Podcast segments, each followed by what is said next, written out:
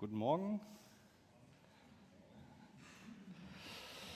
Ja, danke für den Lobpreis. Wir haben ja richtig fetzigen Lobpreis jetzt gehabt. Da sind hoffentlich alle richtig jetzt angekommen. Ähm, nur beim zweiten Lied, äh, wo wir alle unsere Hände heben sollten, ich weiß nicht, habe ich mich da verlesen? Stand da nur, wir sollen unsere geistlichen Hände hochheben oder weiß ich nicht? Ich habe zwei Hände gesehen, glaube ich. Ich stand hinten. Aber okay, gut. Ähm, fangen wir mit der Predigt an. Und ähm, ich habe mal eine Frage an euch. Jetzt in der Corona-Zeit, ich weiß nicht, wie ihr das da so verfolgt habt, die Aktienkurse, die äh, sind ja ständig hoch und runter gegangen. Sobald es hieß Lockdown, ganz viele Kurse von irgendwelchen Firmen sind wieder abgestürzt oder sobald es hieß, wir öffnen wieder, dann gingen die Kurse wieder nach oben. Also es war ein ständiges Auf und Ab und die ganzen Investoren und Anleger, die wussten alle nicht, wo sind sie jetzt, äh, was machen wir jetzt mit unserem Geld, wo legen wir es jetzt an, wo ist es am besten angelegt. Und äh, ständig ging es um dieses Gewinn- und Verlustdenken. Und äh, mein Bruder, der hat mal so ein treffendes Beispiel gesagt, äh, der sagte, wenn du an der Börse bist, dann ist das so, als wenn ein Bauer zehn Hühner kauft und die Flut kommt und er denkt, Mist, ich hätte Enten kaufen sollen. Und so ist das die ganze Zeit. Also die Leute denken die ganze Zeit darüber nach, wie sie etwas gewinnen können und wie sie etwas behalten können, damit sie keinen Verlust erleiden.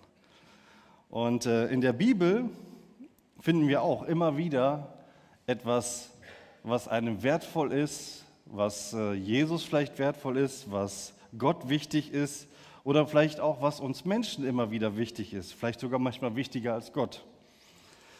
In der DDR damals, da war das so, wenn du ein Auto haben wolltest, dann musstest du manchmal zwölf bis 14 Jahre warten, bis du so ein Trabi bekommen hast. Das war eine richtig lange Wartezeit, so, weil die wurden halt nicht so schnell äh, gebaut und jeder wollte eins. Also hat es richtig lange gedauert, bis du so ein Trabi bekommen hast. Und äh, jetzt stell dir vor, ja, es ist äh, 1989 so und du hast gerade deinen Trabi bekommen, die Mauer fällt, der Trabi ist nichts mehr wert, weil sich jetzt jeder Mercedes kaufen kann. Nein, 14 Jahre gewartet und der Trabi hat komplett den Wert verloren. Das ist also für jemanden, der damals 1989 einen Trabi bekommen hat, wobei die jetzt wieder viel wert sind. Ne? Ich glaube, als Oldtimer kann man wieder gut was Geld damit verdienen. Aber trotzdem, damals hat man wirklich gelitten, wenn man gerade zu der Zeit einen Trabi bekommen hat. Und ähm, Paulus, der beschreibt das im Jahr 61 etwa ganz ähnlich, dass er etwas, was ihm vorher richtig wertvoll war und was ihm teuer war, dass das plötzlich seinen kompletten Wert verloren hat. Und das steht in Philippa 3, 7 bis 14. Und da schreibt er folgende Worte. Aber was auch immer mir Gewinn war, also etwas wert war, das habe ich um Christi willen für Verlust gehalten. Ja wirklich, ich halte alles für Verlust, was um der unübertrefflichen Größe der Erkenntnis Christi Jesu meines Herrn willen. Und um dessen Willen ich alles eingebüßt habe und es nun für Dreck halte, damit ich Christus gewinne. Und in ihm gefunden werde, indem ich nicht meine Gerechtigkeit habe, die aus dem Gesetz ist, sondern die durch den Glauben an Christus.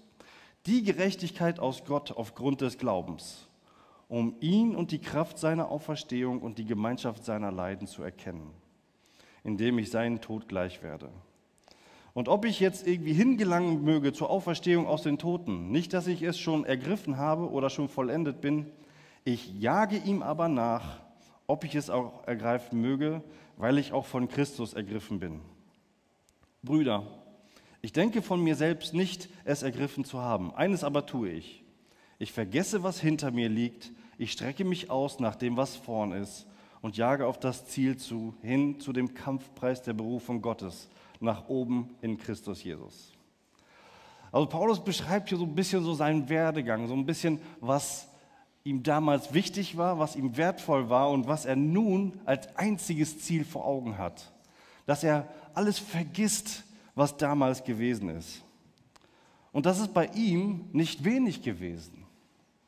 Bei ihm war es sogar viel mehr als bei vielen anderen Juden in der damaligen Zeit. Er ist in einem frommen Elternhaus aufgewachsen. Er ist beschnitten worden am achten Tag, also er war ein richtiger Jude, nicht jemand, der irgendwie rüber konvertiert ist und dann später, weil die Juden hatten irgendwie teilweise so eine Zweiklassengesellschaft, aber die richtigen Juden, das waren für die was ganz Besonderes. Und er war jemand, der sozusagen auch damals mit den Juden, also seine, seine Vorväter wurden vertrieben aus dem Heiligen Land und er gehörte zu den ersten Stämmen, die zurück nach Israel gekommen sind, also zu Benjamin. Das bedeutete, er war einer der ersten, also sein Stamm war wieder einer der ersten, die in Israel angekommen sind. Auch wieder was Besonderes. Er hatte eine super Erziehung, eine super Ausbildung erhalten. Ähm, in der Bibel steht, dass er zu den Füßen Gamaliels saß. Das ist so, als wenn du heute behaupten würdest, ich bin auf Harvard gewesen und habe dort studiert. Also wenn du heute sagst, du kommst aus Harvard, dann sagen die Leute gleich, dann alles klar, wir stellen dich direkt ein, mach was du willst, du kommst aus Harvard. Und hier damals war das bei Paulus genauso. Er hatte das höchstmöglichste, die höchstmöglichste Qualifikation in der Theologie. Und nicht nur das, er war eigentlich ein richtiger Allrounder. Er hat sogar den Handwerksberuf des äh, Zeltmachers gelernt. Er konnte neben Lesen und Schreiben, was damals nicht selbstverständlich war, Griechisch, Hebräisch und Aramäisch. Und die ganzen heiligen alten Schriften hat er in und auswendig gekannt. Und nicht nur das, er kannte alle griechischen Schriftsteller, alle Philosophen von damals. Er war ein total gebildeter und begabter Mann. Also ich weiß, unsere Ältesten suchen noch einen Ältesten. Wenn ihr den findet, stellt den ein. Also Paulus wirklich so ein Mann, Wahnsinn. Und ich denke, dass er sich auch einiges darauf eingebildet hat. Er meinte nämlich, weil er die Bibel, die, die Tora, die Schriften so gut kannte, sie vorwärts und rückwärts kannte, dass das etwas Besonderes wäre. Er meinte nämlich, dass er alle 613 Gebote und noch mehr, wenn er die alle einhält, dass er vor Gott etwas Besonderes sein könnte. Paulus war genial, aber er war ein genialer Fanatiker geworden, ein begabter Fanatiker und der alles daran setzte, vor Gott gut dazustehen und jeden, der das irgendwie anders sah, zu verfolgen. Er stand dort und hat sich präsentiert. Und er hatte viel zu präsentieren. Er hat alles getan, was das Gesetz vorschrieb. Er war fromm und untadelig. Er war jemand, zu dem die Leute aufschauen konnten. Und er war auch jemand, wo er selber von sich behaupten konnte, schau her Gott. Schau, was ich geleistet habe. Und schau vor allen Dingen, was ich für dich tue. Ich belehre das Volk. Ich bin was Besonderes. Und das meint Paulus hier mit der eigenen Gerechtigkeit. Man kann es auch ein Stück weit mit auch als Selbstgerechtigkeit bezeichnen. Aber nicht nur als Selbstgerechtigkeit, sondern auch dieses Denken, ich kann durch gute Taten vor Gott gerecht sein. Das meint die eigene Gerechtigkeit vor Gott. Und dann sagt Paulus im Gegenzug jetzt, darüber, was er alles über sich gedacht hat früher. Das schreibt er jetzt in Vers 8. Ja wirklich, ich halte alles für Verlust, um der unübertrefflichen Größe der Erkenntnis Christi Jesu willen, um dessen Willen ich alles eingebüßt habe und es nun für Dreck halte, damit ich Christus gewinne. Wie kam es bei Paulus zu so einer 180-Grad-Wendung? Paulus macht sich auf den Weg nach Damaskus.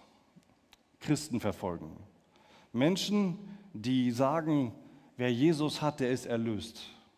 Menschen, die sagen, dass Jesus der Messias ist. Und das widerspricht total seinem gesetzlichen und selbstgerechten Denken. Also verfolgt er sie. dann steht hier in Apostelgeschichte 8, 3 bis 6, als er aber hinzog, geschah es, dass er Damaskus nahte. Und plötzlich umstrahlte ihn ein Licht aus dem Himmel. Und er fiel auf die Erde und hörte eine Stimme, die zu ihm sprach, Saul, Saul, was verfolgst du mich? Und er aber sprach, wer bist du, Herr? Er aber sagte, ich bin Jesus, den du verfolgst. Jetzt steh auf, geh in die Stadt und es wird dir gesagt werden, was du tun sollst. Das ist Paulus widerfahren. Er ist Jesus begegnet. Und das hat in ihm diese 180-Grad-Wendung vollbracht. Es hat ihn sogar so weit gebracht, dass er gesagt hat, meine gesamte Karriere, meine ganze, mein ganzer Ruhm, den ich bei den Pharisäern habe, mein ganzes Ansehen im Volk, das ich habe, das ist im wahrsten Sinn des Wortes ein Scheißwert. Luther hat es mit Dreck übersetzt, aber im Griechischen steht dort wirklich Kot, das, was die Hunde auf der Straße liegen lassen. Luther wollte es halt ein bisschen angenehmer übersetzen, aber ich sage es genauso, wie es dort steht, damit wir einmal merken, wie Paulus es jetzt vergleicht. Damit wir einmal merken, wie Paulus das, was ihm vorher wertvoll war, nun sieht, nämlich als nichts. Und Paulus schreibt auch diese drastischen Wörter, denn in Philippi traten oft falsche Lehrer auf. Und er wollte dort sofort einen Riegel vorschieben. Dort traten falsche Lehren in der Gemeinde auf, die gefährlich werden konnten. Es waren nämlich Leute, die ursprünglich wie Paulus aus dem Judentum kamen und sie beriefen sich auf ihre Ruhmestitel, die sie bei den Juden hatten, wie Pharisäer, Rabbi oder Priester. Insbesondere aber rühmten sie sich über ihre Beschneidung. Sie rühmten sich, dass sie am achten Tag beschnitten worden waren und somit zu Gottes heiligen Volk gehörten.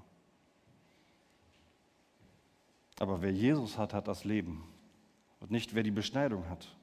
Und dem wollte Paulus diesen ganzen Ritualen, wovon die Leute dachten, es gehört halt dazu, um irgendwie erlöst zu werden, dem wollte Paulus ganz klar einen Riegel vorsetzen und sagen, das alles zählt nicht mehr.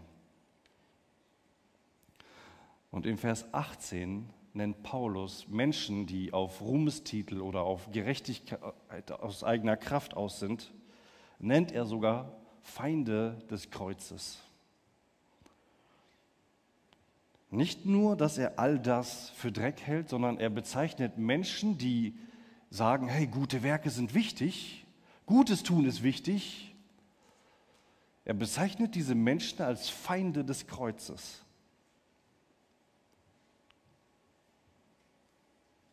Für Paulus war alles klar. Es gibt kein Zurück mehr.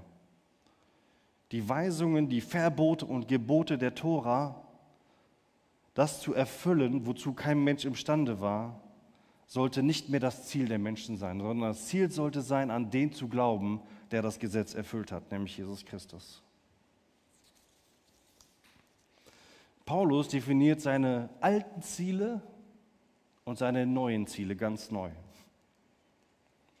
Und er setzt eine komplett neue Ausrichtung. Das ist interessant. Das ist so, als ob ein Bogenschütze auf ein Ziel zielt und er schießt und dann geht er nachher hin und macht einen Kreis drumherum und sagt, ich habe im Schwarze getroffen. So oft definieren wir Menschen oft unsere Ziele. Wir leben einfach vor uns hin und später, wenn wir das auf das Ergebnis sehen, dann sagen wir, ja, okay, hat schon gepasst. Aber Paulus sagt ganz klar, ich strecke mich aus nach Christus. Ich vergesse, was hinter mir war. Ich vergesse, in den Tag hineinzuleben und gucken, was passiert. Ich strecke mich nach Christus aus. Wie ist das bei dir? Hast du manchmal das Gefühl, dass du so planlos nach vorne läufst, dass du planlos nach vorne lebst? Hast du manchmal das Gefühl, dass du zurückblickst und sagst, vieles, was passiert ist, weiß ich nicht. War das so vorgesehen? Habe ich das mit Gott auch ab, so abgesprochen? Oder Hast du auch sogar manchmal das Gefühl, dass vieles, was du getan hast und was du erreicht hast, dass du das vielleicht aus falschen Gründen getan hast?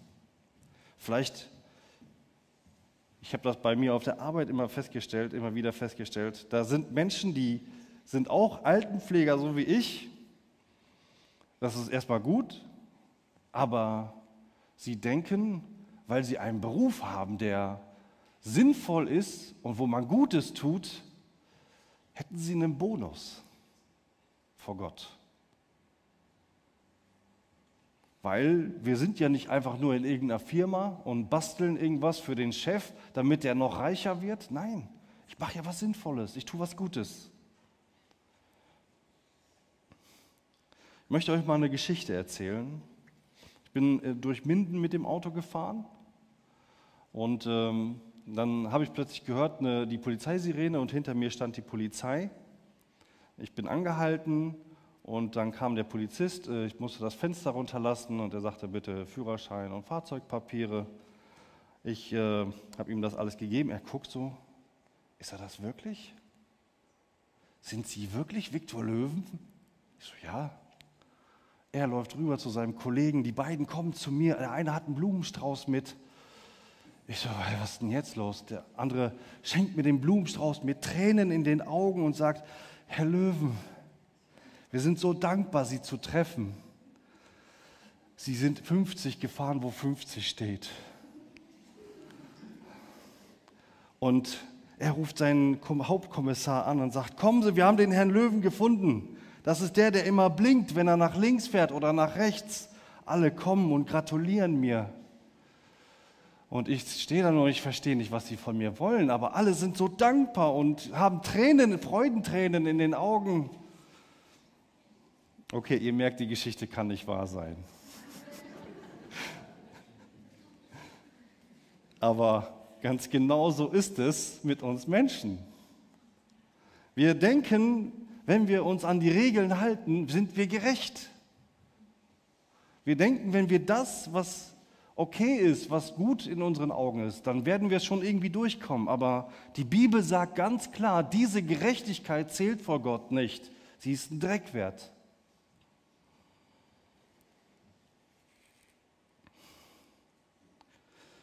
Und wenn du manchmal in diesem Denken gefangen bist, wenn du das Gefühl hast, ich, ich drehe mich die ganze Zeit um mich und um mein, um mein Denken, um meine Gaben, dann bete doch vielleicht mal für diesen einen Blitzeinschlag, den Paulus erlebt hat. Dann bete doch mal dafür, dass Gott dir die Augen öffnet, dass du wieder die Augen auf das Ziel richten kannst und nicht mehr auf dich und nicht mehr auf deine Fehler, die du vielleicht machst und denkst, Mist, jetzt habe ich wieder eins der Gebote nicht gehalten. Und hier ist auch eins klar, ohne Bekehrung und ohne eine echte Jesus-Erfahrung wird kein Mensch vor Gott gerecht.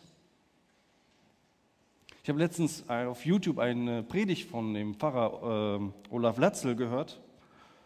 Ich fand das so, so wichtig, wie, wie, er, wie eindringlich er auf die Menschen eingeredet hat. Dass es ohne eine Bekehrung keine Erlösung gibt. Dass es ohne ein auf Jesus ausgerichtet sein, ein, eine Beziehung mit Jesus, dass kein Mensch erlöst wird, dass kein Mensch so vor Gott gerecht steht. Wenn du dich bekehrt hast und wenn du gemerkt hast, du hast Jesus im Leben, aber du hast das Ziel aus den Augen verloren, du fängst wieder an, dich um dich selbst zu drehen, darum, wie kannst du es den anderen beweisen, dass du nicht schlecht bist, Die Bibel spricht viel über Heiligung. Sie spricht viel darüber, dass wir unsere Sünden bekennen sollen, dass wir, dass wir den, das Fleisch, den inneren Menschen, dass wir den bekämpfen sollen durch den Heiligen Geist, dass wir nicht sündigen sollen, dass wir der Sünde nicht mehr dienen sollen. Das ist alles richtig.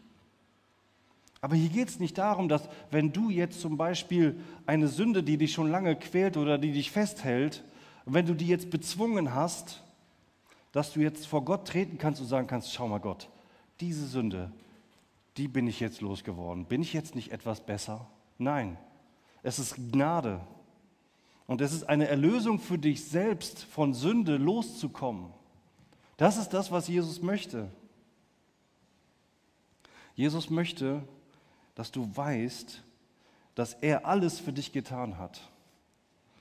Und dass es nicht an dir liegt, irgendwie in den Himmel zu kommen, sondern dass er alles getan hat dafür. Und das ist seine Gerechtigkeit. Und deswegen sollen wir uns nach ihm ausstrecken.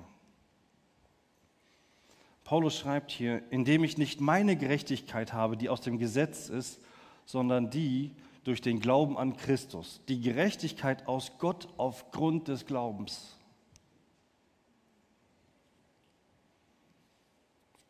Paulus war überzeugt, dass in der Gemeinschaft mit Gott er alles hat. Und wer meint, dass er sein Leben aufbauen könnte auf Dinge, die er vorweisen könnte, der muss hier einmal auf Paulus schauen. Der wird feststellen, dass am Ende nichts übrig bleibt. In der Bibel steht, dass wenn wir vor Gott stehen, alles geprüft wird. Alle unsere Werke werden geprüft. Dass wir alle durch, dass diese Werke alle durchs Feuer gehen. Und alle deine selbstgerechten Werke, die werden wie Stroh verbrennen und es wird nichts übrig bleiben.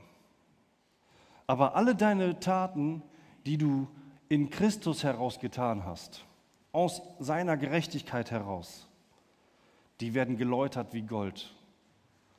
Und dann stehst du wirklich mit, vor Gott mit etwas. Aber nicht, weil du aus eigener Kraft etwas gemacht hast, denn das wird alles verbrennen, sondern nur, weil du durch Christus lebst und durch ihn alles erst einen Wert hat.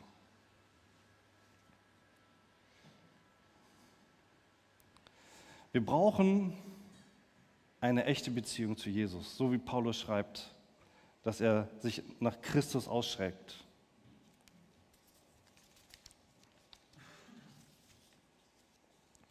Und auch wir können uns ausstrecken auf das, was vor uns liegt.